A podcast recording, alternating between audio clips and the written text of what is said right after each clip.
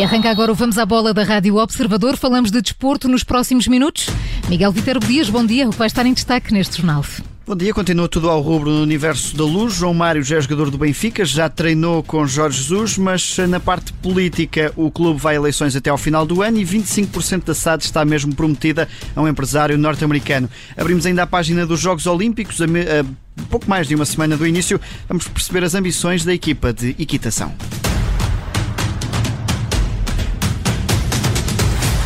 Começamos este Vamos à Bola pelas movimentações no Benfica. Miguel, os encarnados vão a votos até ao final deste ano.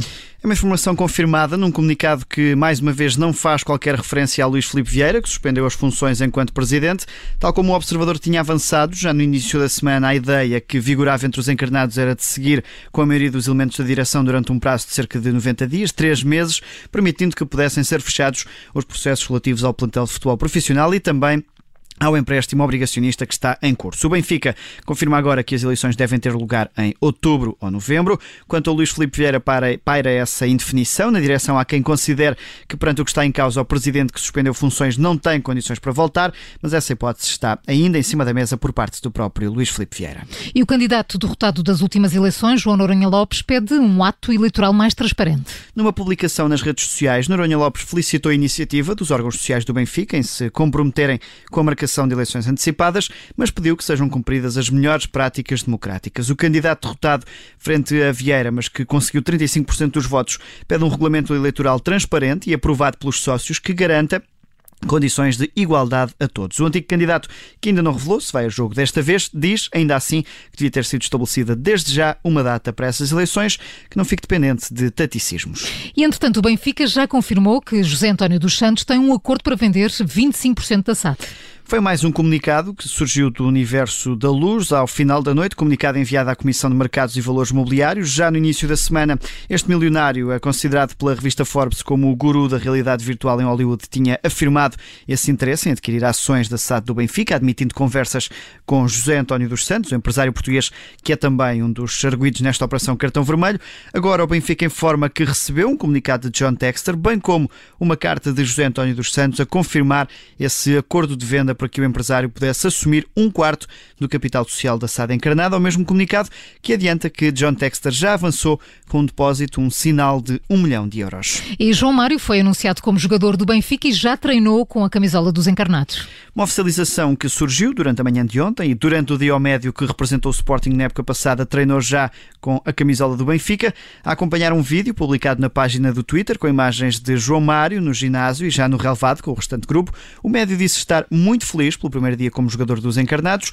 João Mário, que acrescenta que chega com muita vontade, determinação e desejo de dar 200% do clube e diz ainda esperar que este seja o início de uma grande e longa caminhada. O médio assinou contrato de cinco épocas, válido até 2026. O Benfica, que se eh, estreou ontem em jogos amigáveis frente ao Belenenses, um amigável que terminou sem golos e que ainda não contou com a presença de João Mário. Ainda assim, sobre João Mário, este é um contrato que está a gerar polémica, com o Sporting a assegurar que vai seguir a via judicial. Os Leões reagiram a esta contratação num comunicado duro para com o Inter de Milão. O Sporting diz que foi utilizado um expediente para que o Inter e o jogador não tivessem que respeitar o contrato assinado em 2016 e prometem assim defender os interesses pelos danos causados e também pelo incumprimento das obrigações assumidas. O Clube de Alvalade acrescenta ainda que não vai alimentar aquilo que diz ser um folhetim que tem como objetivo desviar atenções sobre a atualidade, numa clara referência à atual situação do Benfica. Ora, o Inter de Milão considerou as palavras do Sporting inaceitáveis, extremamente graves e falsas. O Clube de Milão assegura também que vai proteger a imagem e a reputação nos locais apropriados. Já o Sporting entra hoje em campo, frente ao Portimonense. É o primeiro jogo transmitido na televisão esta pré-temporada. Na Sport TV está marcado para as 8 da noite. E em Itália, Rui Patrício junta-se à Roma, agora treinada pelo, português José Mourinho. Está confirmada essa contratação do guardião português, titular da Seleção Nacional. Rui Patrício assinou com a Roma em troca de 11 milhões e meio de euros. Após assinar por três temporadas, até aos 36 anos, Rui Patrício confessou-se feliz por trabalhar com Mourinho e garante que tudo vai fazer para ajudar a equipa romana. Ora, Rui Patrício que se despediu dos adeptos do Wolverhampton nas redes sociais, agradecendo a todos, adeptos, jogadores e staff, e assegurando que as memórias no Wolves vão ficar para toda a vida. Minutos depois, numa nova publicação, o Guardião deu as boas-vindas à cidade de Roma, dizendo que vai lutar para ganhar no clube agora treinado lá está pelo português José Mourinho. E abrimos agora agora à pasta dos Jogos Olímpicos. Roger Federer vai ficar de fora da competição de ténis. O tenista suíço anunciou nas páginas oficiais que vai ficar de fora destes Jogos de Tóquio. Aos 39 anos, Federer diz que sofreu uma recaída no joelho e que por isso vai ter que desistir destas Olimpíadas, que seriam a quinta participação. O tenista acrescenta que uh, representar a Suíça tem sido um ponto alto da carreira, mas que espera conseguir recuperar na esperança de voltar ao circuito ainda este verão. Ora, aos 39 anos, Federer deve deitar assim fora a possibilidade de voltar a participar nos Jogos Olímpicos, falhando a conquista de uma medalha a título individual. Ele que chegou à final em 2016 no Rio e conquistou o ouro em pares, ao lado de Stanislas Wawrinka em 2008, isto na cidade de Pequim. Com a desistência de Federer e de Nadal, resta conhecer a decisão de Djokovic para saber se o torneio vai contar com algum dos chamados Big Three do ténis na atualidade. E a pouco mais de uma semana de começarem os Jogos Olímpicos, Telma Monteiro está confiante que a representação nacional no judo vai trazer medalhas para casa. É uma hipótese legítima, diz a judoca portuguesa. Em entrevista à agência Lusa, Telma Monteiro reconhece que é difícil prever resultados, mas defende que Portugal tem uma equipa forte no judo que é bem capaz de ficar no pódio.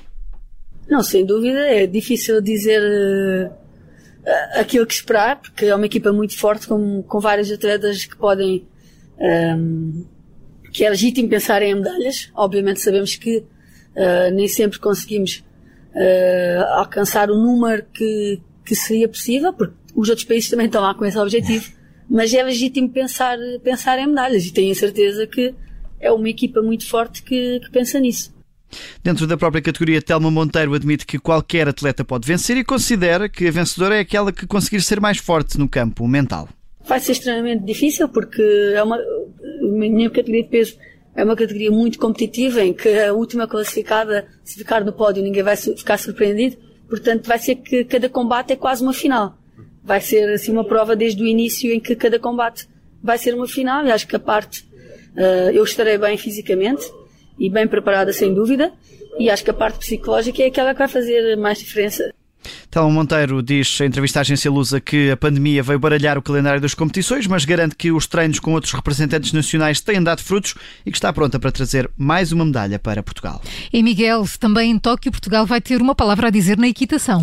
É uma modalidade que teve também várias dificuldades na preparação devido à Covid-19, mas são mais também os obstáculos apontados pelos atletas portugueses, como nos dá conta o jornalista Aníbal Rebelo. São quatro os cavaleiros e respectivas montadas nas categorias de ensino e obstáculos que se qualificaram para os Jogos de Tóquio, mas a Federação Equestre de Portugal convocou mais um como reserva para uma eventualidade em caso de lesão ou por causa da atual pandemia, como explica Bruno Rente, o presidente da Federação Equestre Portuguesa. Uma viagem eh, longa, um contexto também em termos de climas eh, diferente e, portanto, levamos eh, um, um conjunto para, para, estar preparado para uma qualquer eventualidade. Estes jogos são jogos de incerteza, portanto, a toda hora temos que, temos que estar preparados para todas as adversidades. A preparação para estes Jogos de Tóquio, para além do efeito da pandemia de Covid-19, que afastou os cavaleiros dos treinos, foi também afetada pelo herpes vírus equino que obrigou à quarentena dos cavalos. Foi mais uma, uma contrariedade na nossa preparação, já que eh, no início do ano eh, todo o mundo equestre e o desporto equestre esteve parado por conta dessa pandemia e toda a programação que os nossos atletas tinham de participação em provas foi gorada. Apesar destas adversidades, Bruno Rento não tem dúvidas. Os cavaleiros portugueses estão bem preparados para estes jogos em Tóquio. Com cavalos da raça lusitana. Agora é dia a dia, prova a prova, tentarmos ir o mais longe possível. Uh, recordando que nós, uh, Federação Equestre Portuguesa, somos inclusive os responsáveis pela primeira medalha olímpica para Portugal. E à imagem de que a equitação é um desporto de elite, Bruno Rente responde desta forma. Não, de, todo este desporto, e, e nós temos que, que, desmistificar isto, é, é, um desporto acessível, toda a gente pode praticar, iniciar a prática da atividade e, portanto, convidava a todos a, a experimentarem ou levarem os seus filhos a experimentar a atividade equestres, que é de facto eh, uma experiência fantástica para os miúdos de hoje. Agora é esperar pelos resultados de Tóquio 2020 e procurar novos atletas para os Jogos que seguem. Jornalista Aníbal Rebelo, com esta antevisão da participação portuguesa na equitação nos Jogos Olímpicos de Tóquio, são quatro os atletas entre os 92 que vão defender as cores nacionais nestas Olimpíadas. E agora olhamos para a aventura de um kitesurfer português. Francisco Lufinha vai atravessar o Atlântico sozinho ao longo de 6.700 quilómetros. É um percurso que está marcado para novembro. O kitesurfer de 37 anos vai fazer uma travessia do Atlântico em solitário, uma, vai utilizar uma pequena embarcação. Em entrevista à Rádio Observador, Francisco Lufinha conta como foi feita esta preparação para a viagem e qual vai ser o percurso a seguir. Reutilizei um barco à vela, já estava assim mais inativo, e retirei-lhe o mastro e as velas, construímos uma cabine para poder ter aqui algum abrigo e adaptei-o para ser tracionado por kite. Esta viagem dos 6.700 km tem como origem Portugal e a ideia é descer para Setúbal, acompanhar os ventos favoráveis e ventos alísios só para ali do Saara e ir até às Caraíbas numa viagem que eu estimo que seja assim por volta das 3, 4 semanas em solitário, sem barco de apoio, mas com comunicações satélite e com recursos a energias limpas. Esse é um dos focos também do projeto, que é a sustentabilidade, em que, portanto, eu sou movido a energia eólica, não é? Depois tem energia solar nos painéis solares que alimentam tudo isto e tem também um hidrogerador atrás em que com a minha velocidade, a velocidade do barco gera uma, roda uma hélice e que gera energia, por exemplo, à noite. Francisco Lufinha, que nesta entrevista diz que um dos maiores medos é embater em algum objeto ou obstáculo e também por isso vai estar a ser monitorizado permanentemente pela Marinha Portuguesa. O português de 37 anos vai atravessar o Atlântico desde Lisboa rumo às Caraíbas, sozinho nesta pequena embarcação, um percurso de 6.700 km. E foi mais um Vamos à Bola das Manhãs 360 com o jornalista Miguel Viterbo Dias. Amanhã, há mais, sempre às 7h30. Até amanhã. Até amanhã.